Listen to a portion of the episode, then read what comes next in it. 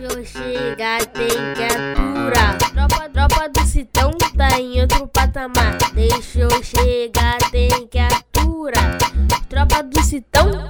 Fala aí, Citizen! Sejam bem-vindos a mais um episódio do podcast do Citão, o podcast mais completo sobre o Manchester City aqui no Brasil. Eu sou Plínio Lopes e dessa vez tenho junto comigo ele, Thiago Henrique. Fala, Thiago! Fala Plínio, fala audiência, muito bom estar tá aí mais uma vez falando sobre City e assim, né? Nas vitórias e nas derrotas. E também com ele, Igor Júnior. Fala, Igor! Fala, Plínio, fala, Thiago, um prazer estar aí mais uma vez. Agora as coisas vão começar a valer, né? Então vamos falar aí um pouquinho sobre, sobre o City. É isso aí, vamos lá! Deixa eu chegar, tem que aturar. Tropa do Citão tá em outro patamar. Bom, como o Thiago bem adiantou, nesse episódio a gente vai falar um pouco de derrota. Não que você, torcedor do Manchester City, já não saiba de que jogo a gente vai falar. É claro que é a partida contra o Liverpool. 3 a 1 pro Liverpool, um jogo amistoso, mas que vale troféu. É aquele jogo estranho do começo de temporada que a gente já tá acostumado, porque o City sempre tá participando, o City sempre tá lá, porque a gente sempre ganha a Premier League, né? Então é isso. Perdemos pro Liverpool 3 a 1 o Liverpool com um time relativamente antigo que a gente já está acostumado a enfrentar. Eles chegaram até começar com o Firmino ali, Salah e o Dias ali na esquerda substituindo o Mané. Parecia em certos momentos até que o Manchester City ia conseguir vencer essa partida, mas no final das contas a gente toma aquele gol de pênalti do Salah, a gente toma um gol do Darwin Nunes também que entra ali no lugar do Roberto Firmino e no final das contas a gente perde. Bom, eu nem sei o que dizer, eu não sei dizer nem o que significa essa, essa derrota do Manchester City. Na verdade, é o primeiro jogo que o City joga com total vontade, parece que quer ganhar, mas no final das contas, quando a gente vê no final do jogo, quando o Liverpool ganha, quando o juiz apita o fim da partida, os jogadores do City não parecem ter ficado tão tristes. Os jogadores do Liverpool também não comemoram muito, tirando o Darwin Nunes, que naquela câmera aberta foi o único que vibrou e comemorou demais, porque a gente já tá acostumado com essa partida do Community Shield. Eu eu acho que a gente podia começar falando do que deu certo, para daí a gente partir pro que não deu certo. É, eu vou elogiar a partida de um jogador, apenas um jogador que eu vou elogiar nesse jogo. Não, vou elogiar dois, na verdade. Já vou me corrigir aqui, vou elogiar dois jogadores que eu acho que entraram e jogaram muito bem. O primeiro deles foi o Rodri. Eu acho que o Rodri fez sim uma boa partida. Eu vi até algumas pessoas compartilhando alguns vídeos ali dos piores momentos do Manchester City e não dava para ver tanto o Rodri ali. A gente se concentrava mais no pessoal que tava jogando ali na frente, Marre Grealish. É, eu acho que o, o Rodri acabou fazendo uma boa partida, ele conseguiu segurar um pouco o meio-campo. Até ele foi o jogador com a maior nota aqui no SofaScore. É, então, se for um destaque positivo, é a partida do Rodri. Espero que o Rodri volte a fazer boas partidas como estava fazendo na temporada passada e continue como o nosso principal volante e o principal volante da Premier League também. Outro jogador que eu queria destacar positivamente também foi o Julian Álvares, que entrou e fez o gol dele, o gol que não saiu ali na partida contra o o América e na partida contra o Bayern, nesses dois amistosos, e veio nesse jogo contra o Liverpool. Um primeiro gol contra o Liverpool é muito legal. E ainda porque a partida estava 1 a 0 ele faz o gol do empate e dá mais uma força grande ali para o Manchester City. Se eu pudesse destacar dois jogadores com boas partidas, seriam esses dois. É claro que o De Bruyne se esforçou, o Bernardo Silva até se esforçou ali no jogo deles, mas os outros jogadores não tiveram passagens tão boas nessa partida. É, eu acho que a torcida do Manchester City ficou um pouco chateada com o Marres, ficou um pouco chateada chateada com o Jack Grealish. Eles não conseguiram ir para cima. Eles fizeram uma partida bem apagada, fizeram uma partida até contra-intuitiva do que se estava esperando desses pontas jogando ali. Eu tenho certeza que o Igor e o Thiago vão falar um pouquinho mais sobre isso. É, e eu queria destacar uma partida ruim também que eu achei do próprio João Cancelo, né? O Cancelo e o Walker como laterais não conseguiram dar tanto suporte lá para cima. O Cancelo quando foi, perdeu muitas bolas na marcação, ele ficou muito perdido e no final das contas ali a nossa dupla dupla de zaga ali, Nathan Ake e o Rubem Dias acabaram contribuindo para o placar do Liverpool. O Ake ali com um desvio para o primeiro gol do Liverpool, o gol do Arnold, bateu na cabeça dele ali, deu uma enganada no Ederson e o segundo gol de pênalti ali, um pênalti bobo cometido pelo Rubem Dias ali com o braço aberto. A bola bate ali, é pênalti, não tem o que fazer muito. O gol do Liverpool ali e depois desse balde de água fria que foi esse gol de pênalti, não tinha como não vir o terceiro do Liverpool Liverpool e parece que a torcida do Manchester City implorou muito, implorou muito para esse gol do Darwin Nunes, porque é a torcida do City falando que o Darwin Nunes não jogava nada, que o Haaland era muito melhor, e no final das contas a gente teve Darwin Nunes marcando e Haaland perdendo dois gols claros na partida. Eu acho que um, um grande resumo do jogo é esse, mas eu queria ouvir um pouquinho de quais são as impressões e do que realmente não deu certo nessa partida do time do Manchester City. Bom, vamos lá. Primeiro, a torcida pode ficar calma, vai ficar tudo bem. A gente sempre começa um pouco nessa marcha lenta, não é a primeira vez que a gente perde a Community Shield. Temporada passada, além de perder a Community Shield, ainda perdeu pro Tottenham depois, mas depois disparou e deu tudo certo, então o time precisa desses se encontrar, né? Porque sempre tem uma mudancinha aqui ou ali no esquema de jogo. Mas falando desse jogo em si, foi uma abordagem desastrosa em todos os sentidos, praticamente. É, alguns jogadores jogaram bem, como você falou, o Rodri foi bem, é, o Ederson, eu que ele apareceu bem dentro do que ele precisa fazer, o Bernardo fez uma boa partida também, apesar de ter entregado a bola do, do último gol deles, mas algumas coisas saíram do, do script, assim, do que, que a gente está acostumado de ver do City, principalmente em jogos contra o Liverpool. Né? A gente tem que pontuar que várias das análises que a gente faz aqui levam em consideração que a gente está enfrentando o Liverpool, né? que é um time que a gente está sempre jogando contra eles, às vezes ganha, às vezes perde, mas é, que é um contexto bem específico, que é o primeiro. Para jogar contra eles, a gente precisa de jogadores rápidos para acompanhar eles, que têm jogadores rápidos. E, e essa foi uma das maiores preocupações quando a gente perdeu o Gabriel Jesus e o E, como a gente já imaginava, Mahrez e Grealish não tem essa pegada. Né? O Mahrez, desde que chegou no City, evoluiu muito nisso, mas não tem essa pegada. O Grealish também não tem essa intensidade toda na hora da marcação. Então, por isso que a gente melhorou no segundo tempo com o Álvares e com o Foden. Né? A formação mudou também, mas isso a gente vai conversando aqui nesse bate-papo. Então, sem essa intensidade para defender e para atacar, e com o Grealish mais jogando mais por dentro, a gente viu o Walker e o Cancelo Cancelo jogando muito para frente. E no caso do Walker isso não é um problema, porque ele tem o fôlego para voltar. E diga-se de passagem, o Luiz Dias jogou muito bem esse jogo, não deixou o Walker trabalhar e o Walker também estava ali fazendo a dele, mas o Luiz Dias correu o corredor ali inteiro. Já o Cancelo, apesar de não ser um cara lento, ele não tem essa disposição para ir e voltar o tempo todo. E nas costas dele tinha o Salah. Então ele sofreu. Isso era evidente. Né? Então, essas foram as dificuldades do City no jogo. Falta de intensidade, previsibilidade, é, os, os, laterais tendo que ser criativos lá na frente, sendo que isso não é a deles. O Cancelo se destacou aí nessas últimas temporadas. Na lateral esquerda é a melhor posição dele, eu tenho certeza disso. Tipo, ele, ele não é lateral direito, ele é lateral esquerdo, porque ele traz essa bola para dentro e cria jogada. Mas para isso ele tem que fazer numa parte mais atrasada do campo, ali perto do Rodrigo, onde é que o Gundogan já jogou também. Então não adianta jogar os nossos laterais pro fundo, não tenho dúvida que o Pepe vai enxergar isso logo menos e a gente vai voltar para o nosso esquema aí mais tradicional. Mas inicialmente é isso que eu tenho a dizer sobre o jogo.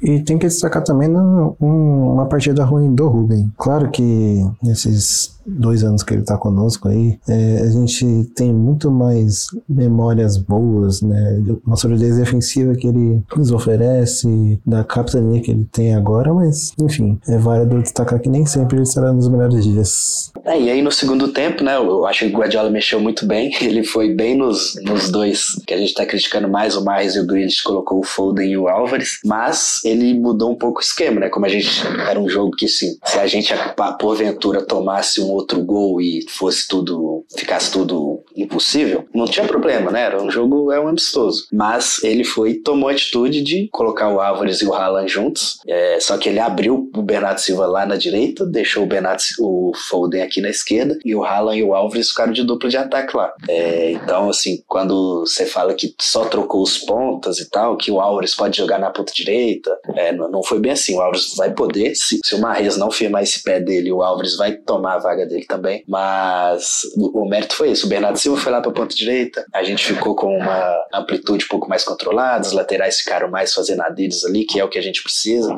A gente não precisa dos laterais indo lá no fundo, gente. Isso é, é desnecessário. Então é isso. É, o, o Foden entrou bem com aquela correria dele, participou do gol, né? Ele é um cara que. A, a diferença é essa. Quando você vê até esse vídeo que o Plínio citou, que foi um compilado do, do show de horrores do Mais e do Grealish nesse jogo, você vê a diferença do cara que pega a bola e leva ela para dentro, meio que para trás, do que, que o Foden faz, que é levar ela para frente. E a gente, apesar de ser um time de posse de bola, de cadência, quando a bola chega nesses caras que tem que definir o jogo, a gente tem que partir para cima. Eu não tô falando que a gente tem que jogar como se a gente ainda tivesse o Sterling e o Sané de 2017 no time, mas a gente já tá aí há alguns anos jogando ou com o Bernardo ou com o Mais de um lado e com o Sterling, com o Foden do outro, e a gente sempre viu essa, esses caras indo para cima nesse terço final. E, óbvio, eles vão jogar por dentro também, lá na, na área para finalizar a jogada de alguém que tá vindo do lado, né? Então, os principais pontos desse jogo é isso, tipo, o City ele não tá preparado ainda para jogar com, com os pontas flutuando por dentro, assim. A gente precisa largar o campo, porque senão fica muito fácil marcar. É, Igor e Thiago, vocês acham que esse problema dos pontas pode se dar um pouquinho também por causa da, do posicionamento do Haaland? Eu vi muita gente reclamando das corridas do Haaland. É, depois até o, o Matheus Baú comentou de um vídeo do Fred Caldeira falando que na verdade não era o, o Haaland que, que tinha que se acostumar com o jeito de jogar do Manchester City, mas sim o Manchester City que ia ter que se acostumar com o jeito de jogar do Haaland, né? Porque a gente que tá jogando sem um atacante, sem um centroavante já faz um tempo e começou a se adaptar a isso. Eu acho que teve até várias corridas que o Haaland dava que a gente não, não sabia fazer aquela infiltração de passe, buscava outro passe ali nas laterais. Tinha o próprio Grealish e que às vezes iam pelo meio e não procuravam o próprio Haaland ali na frente. Então não sei, talvez a gente esteja, né, é como todo mundo fala, se adaptando, né? O Manchester City tem que se adaptar. A gente acabou jogando a partida inteira com o Haaland, algo que eu não achei que ia acontecer. Eu até tinha apostado e tinha sugerido aqui no podcast, né, que a gente começasse com o Julian Álvares ali na frente, porque ele ia dar um pouco mais dessa correria, dessa marcação, dessa movimentação que um jogo contra o Liverpool pede, mas talvez é, é, seja um pouco de, de se acostumar, né? Não sei. Não, realmente, o que a gente mais vai ver nesses primeiros cinco jogos da temporada, coloco cinco ali como uma margem, é entender que agora com a ausência de Sterling, agora com a ausência de Jesus, a gente vai encontrar assim, dificuldade para chegar nas pontas e, quem sabe assim, gerar um perigo mais agudo. É, é totalmente normal. A gente via assim, e até uma reclamação minha, eu tenho muito pavor, eu odeio ver quando Grealish vai pro meio e ao invés de ele tentar um passo mais complicado, um passo mais difícil, ele busca alguém que tá mais, mais atrás, como o próprio Igor citou, né? Ele e o Marres são jogadores que não, não tem tanto esse costume de ser, ser incisivo e ir para frente. Ao contrário do Marres, né? O Marres, quando tá ali é, na meia-lua, tenta aplicar um dos dribles deles, enfim. Eu acho que a única pessoa que faria isso, né? Tentaria algo mais complexo é o Kevin. Mas, enfim, acredito que nas próximas três, quatro rodadas estaremos mais afiados, né? Para encontrar o, o norueguês. Eu não sei, isso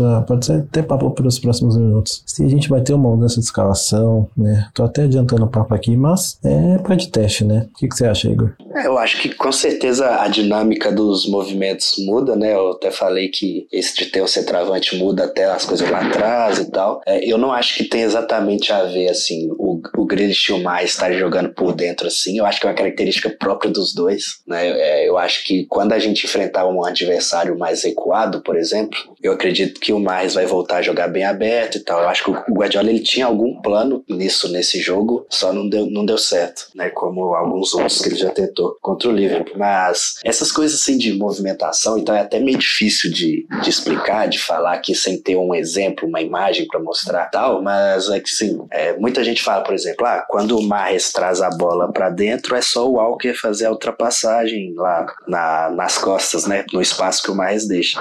Mas não precisa necessariamente ser o Walker, porque, tipo assim, tem cinco anos de Walker no City. Vocês lembram dele atacando assim? Tipo, a característica dele em alguma temporada foi atacar, chegar na área do adversário? Nunca foi. Ele sempre foi o nosso terceiro zagueiro lá atrás. Né? Então, quem fazia essa ultrapassagem nas costas assim, sempre foi o De Bruyne, né? Que ele tem dezenas de assistências com esse cruzamento rasteiro dele quando ele cai pela direita. A diferença é que agora o De Bruyne tá num, numa fase que ele quer jogar perto do gol, para meter gol. Então é isso que o, que o Guardiola tem que ficar atento e adaptar. Ver se o De Bruyne vai continuar lá jogando de segundo atacante, que é praticamente o que ele tá fazendo, né? Até na hora de marcar, você vê que ele fica perto do Haaland ali, ou se e vai jogar ele para essa meia direita de novo. E lá na esquerda a mesma coisa. O Davi Silva sempre, sempre se relacionou muito bem com quem jogava lá na esquerda, seja o Sané ou o Sterling, mas o Bernardo ainda é novo naquela posição. É, a gente não lembra, mas Bernardo Silva e De Bruyne jogar junto é uma coisa desse ano. É, antes desse ano nunca foi comum porque não dava certo. Alguém, um dos dois sempre jogava muito mal. Isso é uma maldição, pelo amor de Deus. Não lembro disso não. É incrível como não dava certo. Mas nessa reta final aí deu certo. Os dois jogaram muito bem. Vamos ver agora nessa volta como é que vai ser. E se precisar, pode jogar o Bernardo lá pra ponta direita também, que vai dar bom. Ah, e outra coisa que eu queria falar, porque acho que a gente já tá encerrando esse jogo, é que uma coisa que eu fiquei muito satisfeito foi de ver que o Julian Alves realmente chegou para ser o, o regém do Gabriel Jesus, assim, na questão da correria. Então ele entrou, fez aquele gol lá, que é um gol bem do Gabriel Jesus lá de 2017, né? Parece uns gols que ele meteu no Swansea num dos primeiros jogos dele, então é o menino que vai entrar ali para dar aquele gás a mais. Gostei bastante. Falando de Julian Álvares, eu fiquei pensando, quando ele entrou, você bem falou, a nossa formação mudou ali para um 4-4-2. Quando o Gabriel Jesus chega no Manchester City, a gente fica naquela expectativa de se o Pepe ia adotar um 4-4-2 ali, jogar com o Agüero e com o Gabriel Jesus na frente. E nesse primeiro jogo, entre muitas aspas, oficial da temporada, a gente já viu um Haaland e Julian Álvares jogando ali no 4-4-2, os dois no ataque. Vocês acham que isso pode se tornar comum na temporada ou foi uma coisa mais específica do Liverpool? Eu confesso para vocês que eu gosto e eu gosto porque a gente tem dois jogadores com características bem diferentes ali, né? A gente tem o Haaland que é mais grandão, mais metedor de gol ali, mais, né, um centroavante propriamente dito, naquele centroavante clássico que a gente tá acostumado. E a gente tem o Julian Álvares, como você falou muito bem, a correria. Eu já tinha elogiado ele na partida contra o América e contra o Bayern que tava dando tudo de si, correndo atrás da bola, marcando. Ele até ficou puto nesse jogo contra o Liverpool. Tem até um trecho que ele fica bravo, porque eu acho que, se eu não me engano, ele toca pro Bernardo e corre, ou ele toca pro Gundogan e corre, e eles não devolvem o passe e voltam a jogada para trás ele fica bravo porque ele já tinha feito a corrida ali para frente. Então é um jogador bem ágil, é um jogador ali que eu acho que pode funcionar nesse 4-4-2, mas eu não sei se o Pep Guardiola vai mudar o esquema de jogo dele tanto assim.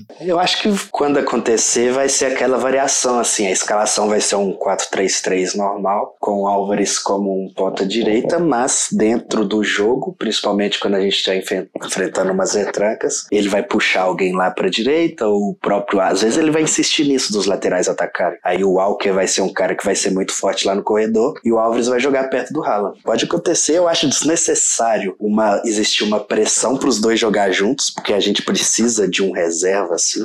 Tipo, quando o Haaland não jogar, o Álvares tem que jogar. Então, se você der muitos minutos para os dois, às vezes os dois vão ter que ser poupados, alguma coisa assim. Mas pode acontecer, eu acho. Eu não acho que vai ter, tipo, ah, um, um 4-4-2 com um quadrado no meio, um losango no meio, alguma coisa assim, como tem gente que especula, mas parecido com o que rolou sábado, eu acho que pode acontecer. Exato. O que eu penso é que o Álvares é muito versátil, né? Tem até uma, uma entrevista que ele dá após o jogo, né? Inclusive ele tá no site do City aqui. Vocês têm uma. tá fazendo uma magazine bem legal. E o Haaland, o Haaland não, o Álvares falou que o City joga de uma maneira parecida com o que ele jogou no River. Então, perante o que vimos né, poucos minutos que ele teve em campo, ele será muito é, versátil e bastante perigoso ali, transitando da direita para a esquerda, para o meio. Então, se acontecer desse 4-4-2 existir, eu acho que será um 4-4-2 muito flexível, não daquele jeito que a gente tem costume de ver no, no Brasil, no videogame. Então, ele, ele é inteligente, ele não foi escolhido à toa pelo Pep, não. O que o Igor falou de, de, de ele ser um regém aqui para Jesus também me animou bastante, né? As pessoas estavam com medo de.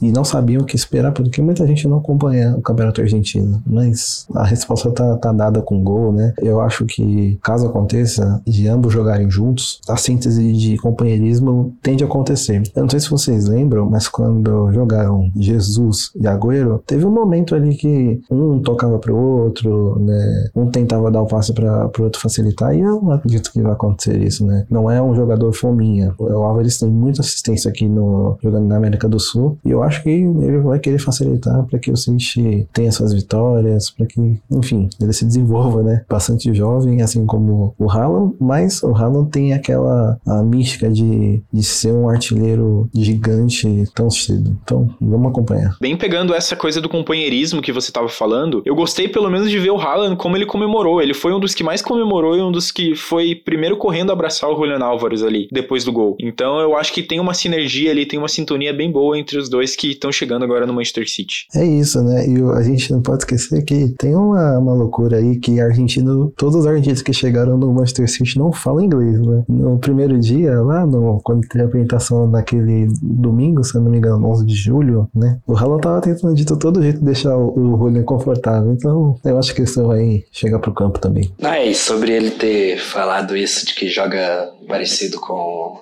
com o River e tal, é que futebol não é muito difícil, não. Sabe, é, tem gente que monta um monstro de sete cabeças quando vai falar do esquema do Pepe pra adaptação, essas coisas, mas, mas é simples. Tipo, as coisas que o Pepe ensina pra esses caras, tipo, o Gabriel Jesus falou na entrevista dele pro Pode perguntar, o que, que o Guardiola mais te ensinou? Aí ele, ele me ensinou a ter calma, a respirar primeiro, domina a bola e depois você corre. Tipo, não é nada tático, sabe? Não é nada assim de outro mundo. Tipo, o futebol é simples. É, quem tem dificuldade para se adaptar é porque tá naquele ritmo mais lento. Lógico que você vai ganhando experiência depois, né? No caso do Gabriel Jesus, no caso do Rodrigo e tal. Mas futebol é simples, não tem muito segredo.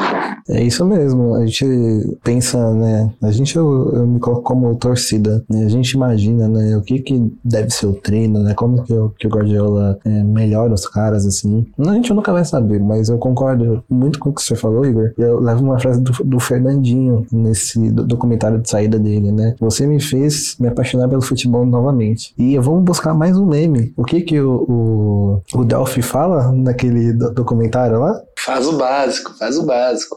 Corre, divide a bola. The basics. É, é isso.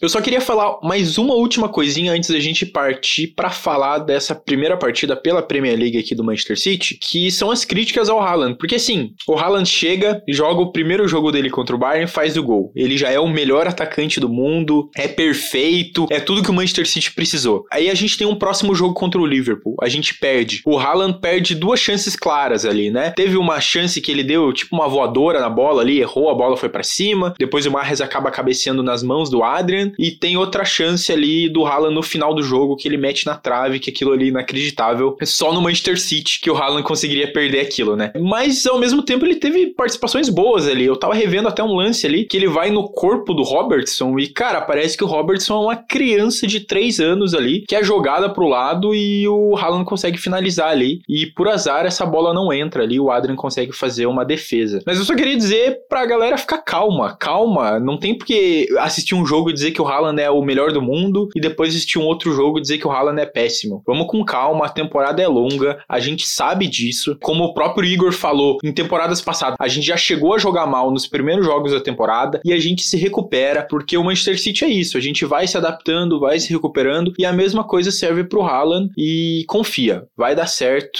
e vamos que vamos. A única coisa que me preocupou sobre isso é que, não sei se vocês repararam, quando ele, quando ele erra aquele gol no último lance, ele sai rindo, assim, né? Aquela risada de nervoso. Que, tipo assim, pra mim é claramente assim, caralho, o cara deles lá meteu o gol e eu acabei de passar vergonha aqui. Então eu fico com medo desse, dessa pressão toda afetar ele. Mas imagino que não, né? Nas entrevistas anteriores ele tinha mostrado uma mentalidade muito boa. Olha que curioso, eu penso justamente o contrário, sabe? Eu penso de que ele riu ali por. Nossa, hoje não vai mesmo, não. Hoje não vai. Que inacreditável. É, pode ser. É. Eu vi mais coisas boas do que ruins dele na, no jogo drug para mim. Eu achei que se ele se movimentar desse jeito quando o time engrenar, engrenar ele vai estar tá metendo os gols dele. Sabe, é, eu tenho na, na, na, minha cabeça, assim, um dos meus atacantes favoritos é Didier Drogba. E ele me lembrou muito o, o Drogba em algumas arrancadas. A gente pode colocar aqui até, ele é até 5 centímetros mais alto que o cara e a gente vê que ele é uma potência física, a gente vê que ele é literalmente um trator correndo. Então, a gente não tinha esse perfil de atacante, a gente não teve, aliás, nesses últimos 10 anos, né? Nenhum se assemelha a, a, esse porte físico que ele nos oferece. Então, papo de adaptação, é papo de cinco rodadas, né? Enfrentaremos é, times de meio de tabela, não enfrentaremos times que vão oferecer tamanho ferrolho defensivo, então é, é, é tempo dele calibrar o pé, é tempo de De Bruyne encontrar a melhor sinergia com ele, é tempo de Gundo também, uh, assim quando ele tiver disponível para jogo, encontrar ali o melhor facão, enfim. Há muita coisa boa para acontecer, gente. É, me preocupa que o Twitter é muito imediatista, sabe? É, quando o Igor fala que lá no perfil a gente lida com pessoas mais jovens, é, é muito real, né? Parece que tem uma, uma galera que apenas pegou a fase boa do time, a fase gloriosa do City, metendo caminhão de gols, mas não, o mundo não é assim. uma hora isso tende a, a acabar e as pessoas têm que colocar o pé no freio e respirar, né? Fazer igual o Gabriel Jesus falou no Pode Pá. Como que é, Igor? Respira, domina a bola primeiro e depois corre. Então, para essa torcida imediatista, respira, espera umas rodadas e depois twitta. Mas eu não poderia deixar de dar uma cornetada nesse povo, né? Que é, eu achei que com o Sterling saindo a gente nunca mais errar gol na cara. É, Sterling Jesus, né? Sterling Jesus, calma. Tem que botar quem, quem perdia muito gol assim, calma. Pô, tava assistindo é, de novo a partida com a, contra o Aston Villa, né? Da última rodada da Premier League e vi que o, o Gabriel Jesus perdeu um gol igualzinho do Haaland, cara. Daquele que ele dá uma voadora na bola. O Jesus perde um gol igualzinho naquela partida lá. E a galera massacrou o Jesus nessa hora. E agora com o Haaland, tudo bem. Mas é tudo bem pros dois, né? É aquela síndrome que o cara não vai com o pé ruim, né? Ele tenta dar uma voadora com a, com a perna boa. É foda. And towards Foden. Adrian with the save. Foden's there again. Alvarez, 1-1. No, the flag's up. Offside in the build-up. Oh, now then. I think VAR will overrule. That looks onside to me. And City will be level, and Alvarez will have his first City goal.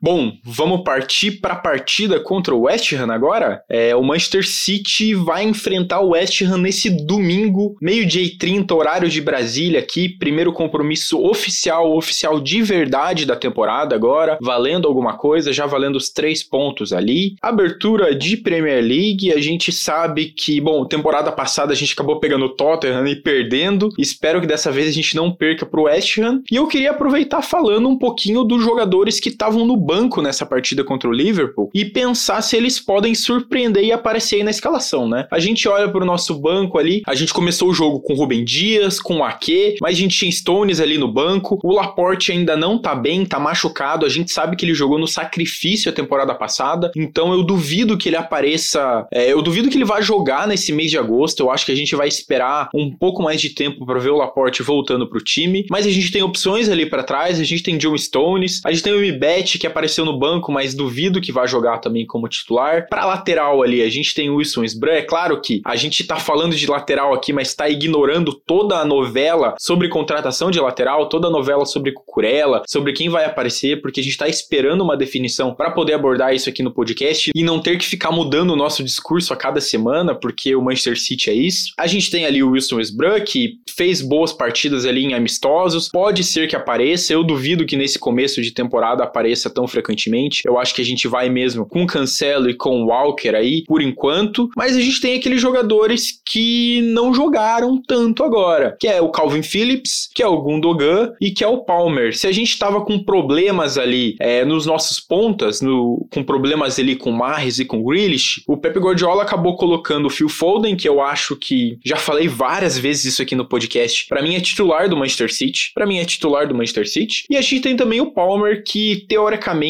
é quem entrou no lugar do Sterling, né? Que é quem vai entrar no lugar de Raheem Sterling. O que, que dá para esperar de diferença do Manchester City para essa partida, tanto em jogadores quanto em esquema tático? Eu sei que a gente tá com um elenco bem curto, a gente não tem como fazer tantas mudanças, a gente não tem tantos jogadores assim para fazer uma mudança tão profunda, mas será que vai ter alguma mudança ou o Pep vai ir com a mesma escalação, com o mesmo esquema tático? Para ir para cima do West Ham. O que, que você acha, Igor? Bom, eu acho que existe uma chance grande dele repetir o time, mas acho também que pode ser que ele já tenha um plano assim de que qual que é o time que tá na cabeça dele, né? E aí a gente vem com o John Stones entrando na zaga e o Foden entrando no ataque. A princípio, essas duas, né, no lugar seria do Ake e do, e do Grealish, porque como você disse aí, o Foden, só se acontecer alguma coisa muito anormal que ele não pode ser titular do time, porque a, a imprevisibilidade que ele, que ele oferece é muito importante, isso não é de hoje, não é porque o Haaland entrou no time, não é porque o Grealish não é objetivo, não, é só porque o Foden é isso. Ele vai jogando na ponta, independente do lado que ele for jogar, mas mesmo na, na esquerda, ele vai pegar a bola e vai quebrar o ritmo do City, né, que às vezes acaba se perdendo nas partidas, acaba não conseguindo finalizar com, com perigo, acaba não conseguindo furar a defesa adversária, até que o Foden aparece para fazer isso, seja com chute de longe, seja recebendo uma bola em velocidade. Então, é um jogo difícil, vocês vão lembrar, a gente quase perdeu o título lá em Londres, no West na, na semana decisiva, né?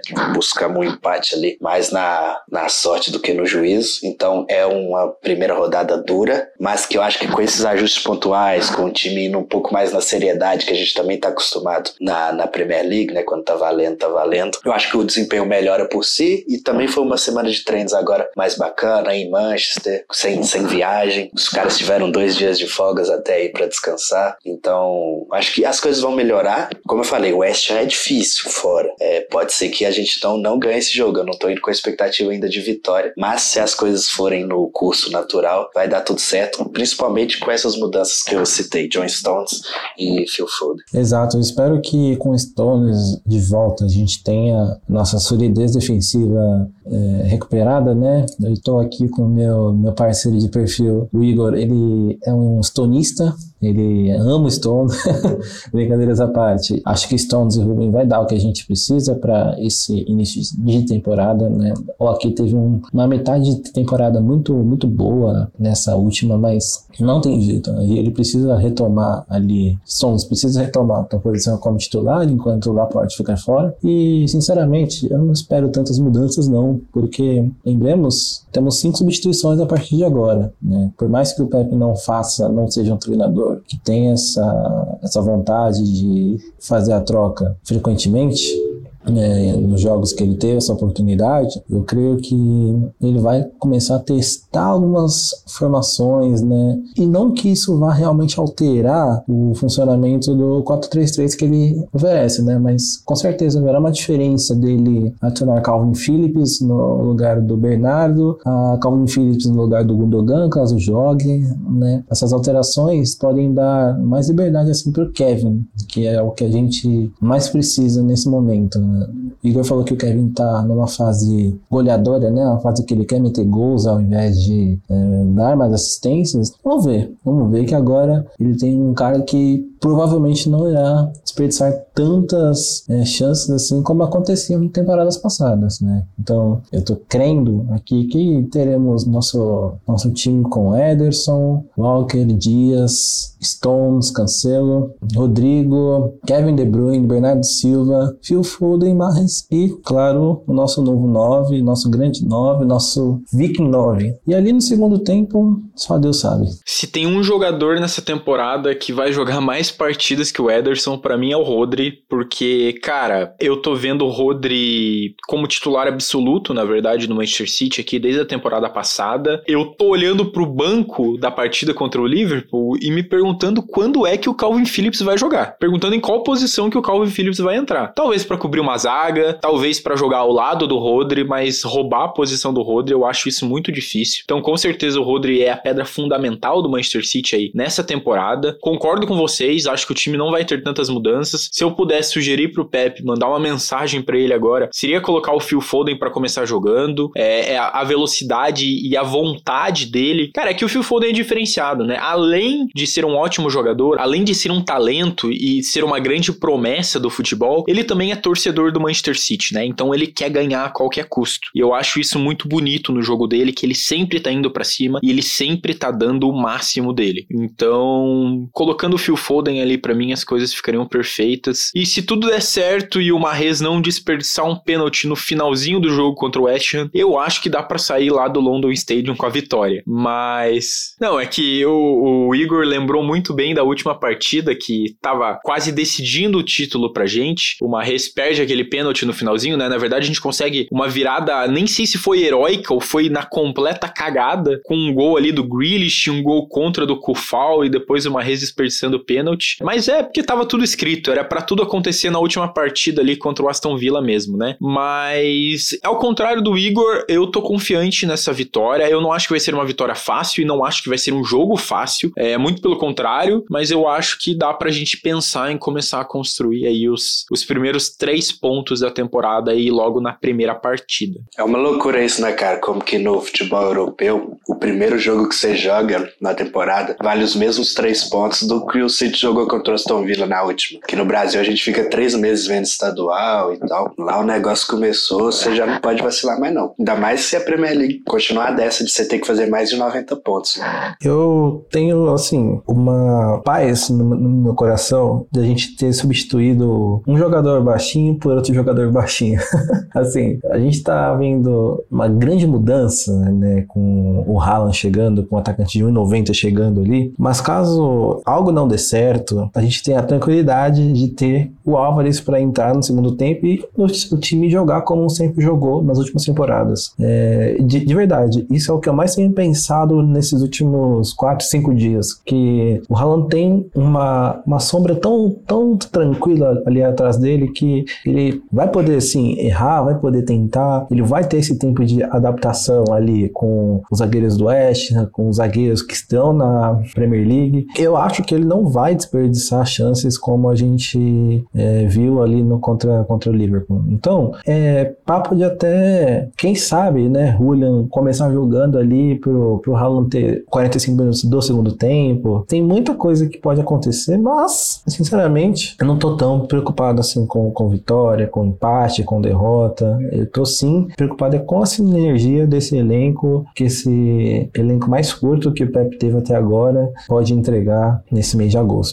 Mas enfim. A minha única preocupação, mas aí já mais a longo prazo, é o pessoal achar que o Liverpool piorou só porque vendeu o Mané, sendo que eu acho que o Luiz Dias vai substituir ele sem, sem problema algum. E ainda tem o Nunes agora que também vai compor o ataque ali muito bem. Enquanto a gente sim provavelmente vai piorar, porque perdemos jogadores importantes e adaptados. E a gente não fala toda vez que alguém chega que geralmente o jogador demora um ano para entrar no esquema do Pep. Então tem que ter cuidado nisso. Já que existe esse gap aí na, na, no entrosamento, você tem que mexer no elenco o menos possível. É o, que, é o que eu acho. E dessa vez não foi o menos possível.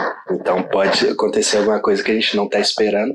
Mas eu confio aí que com os jogadores que a gente tem é o suficiente para manter o nível próximo do que a gente está acostumado. É, Igor, você falou uma coisa que me deixou preocupado, hein? Que, né, datando o podcast, né, a gente tá no início de agosto, tem ali mais 28 dias de janela, né? Barcelona se movimentando, né? Enfim, não precisa nem falar mais nada. Tomara que a gente não tenha uma modificação no elenco, né? Tudo pode acontecer nesse futebol é, que a gente vive. Enfim, falando sobre o Liverpool, é, é bom você ter comentado sobre isso, que eu, eu comentei com algum colega de trabalho aqui. Realmente, parece que o Liverpool teve mais um upgrade do que um, uma estagnação ali ou um downgrade como as pessoas acham, mas é desde quando o Luiz Dias chegou, parece que ele no segundo jogo ele estava totalmente integrado sobre o que era o Liverpool. Você é, podia assistir debates na ESPN, debates na TNT, falando sobre como parecia que ele já estava há anos ali na, na Premier League, enquanto né, o primeiro ano do Grealish foi crítica atrás de crítica, os primeiros jogos do Mahrez também foram críticas atrás de críticas, enfim. Agora tem Calvin Phillips, agora tem Haaland, e aí?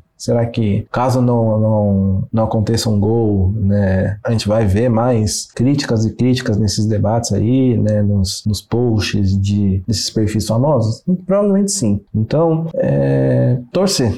Você me deixou com essa pulga atrás da orelha agora e eu vou pensar ao longo desses próximos dias até, até domingo. Bom, para encerrar esse episódio do podcast, eu vou pedir sim, e aqui sem zicar nada, qual que é o palpite que vocês esperam para essa partida contra o West Ham, começando por você, Thiago. Diz aí. Eu vou aqui homenagear o Baú, que não tá aqui com a gente hoje, falar de bet. É, eu tô apostando em City ou empate, porque, enfim, tem que ir no seguro aqui. É, eu acredito que vai, vai ser um empate ali, 0x0 ou 1x1, né? Porque todos os jogos contra o West Ham, os caras ofereceram perigo ali, né? Fala sempre foi incrível. Bom, vamos, vamos esperar o que, que vai acontecer. Já falei, hein? Escanteio ali, aposta em escanteio nos primeiros 10 minutos que o City, principalmente agradeço ao Kevin De Bruyne, que é um cara que sempre consegue um escanteio ali nos primeiros 10 minutos. Então, quem, quem quiser tentar experimentar esse mercado de, de minutos, Kevin consegue sempre um escanteio ali, Kevin, Mares, Grealish, vamos ver. E você, Igor? Eu vou ser pragmático, mas otimista. Vou com 2 a 0 aí.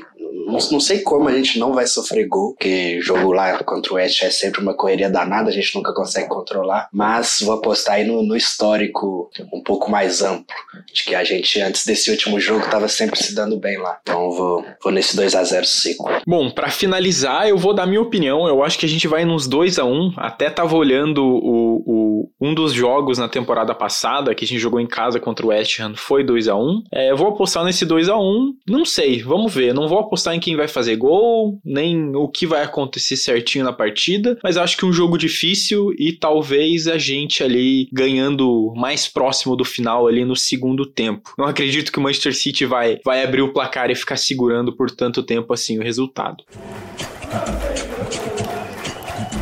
Bom, dito isso, esse episódio do podcast do Citão vai ficando por aqui. O podcast do Citão é uma parceria entre Manchester City da Depressão e o City Stuff BR. A produção e a direção é de Plínio Lopes, a edição é de João Rain, a divulgação de Matheus Eleutério e a identidade visual é de Thiago Henrique. Bom, começando por você então, Thiago, da nossa identidade visual, queria agradecer pela participação nesse episódio e espero que a gente se encontre no próximo. Até mais! Até mais, meu amigo. Até mais, Igor. Nos vemos pelo Twitter afora. Nos vemos cornetando e xingando aí quem encher o saco. Brincadeira. Vamos torcer aí, né, pra esse jogo contra o West Ham que dê um resultado positivo para que comecemos essa temporada com tudo. Falou, gente. Igor, valeu pela participação, valeu pela análise tática que você trouxe aqui pra gente e te vejo no próximo episódio também para falar dessa partida contra o West. É isso aí, valeu. Valeu, Plínio, valeu, Thiago, todo mundo que tá aí acompanhando. Sempre um prazer. Voltaremos.